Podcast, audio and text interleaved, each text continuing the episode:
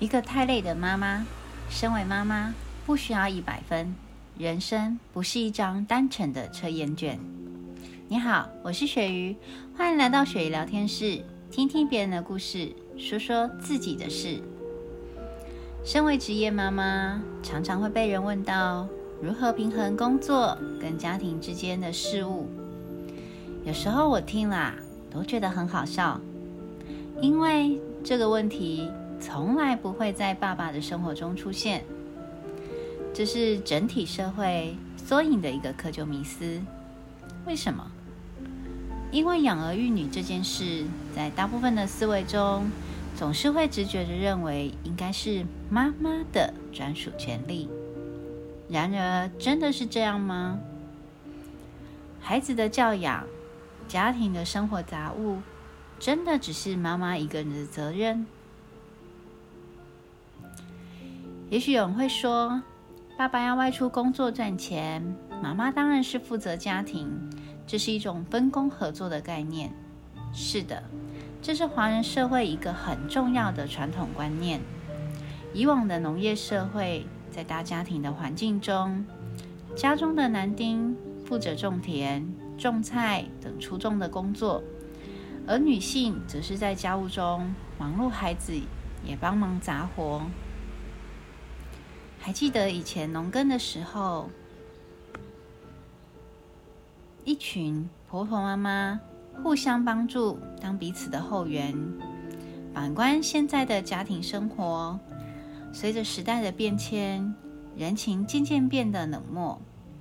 无论是全职妈妈或是职业妈妈，相对的后援就变得更少。加上社会对于女性自主的期待变高。除了学历、知识、工作能力等，还得包办所有的家务，教养出优秀的儿女。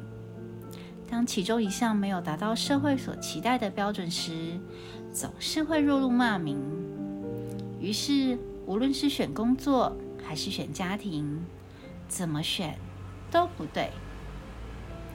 加上社群媒体的发展，举凡晒娃、晒厨艺。晒旅游、晒恩爱的此起彼落的美照，潜移默化的进入脑中思考，渐渐的，似乎自己也想要一决的高下。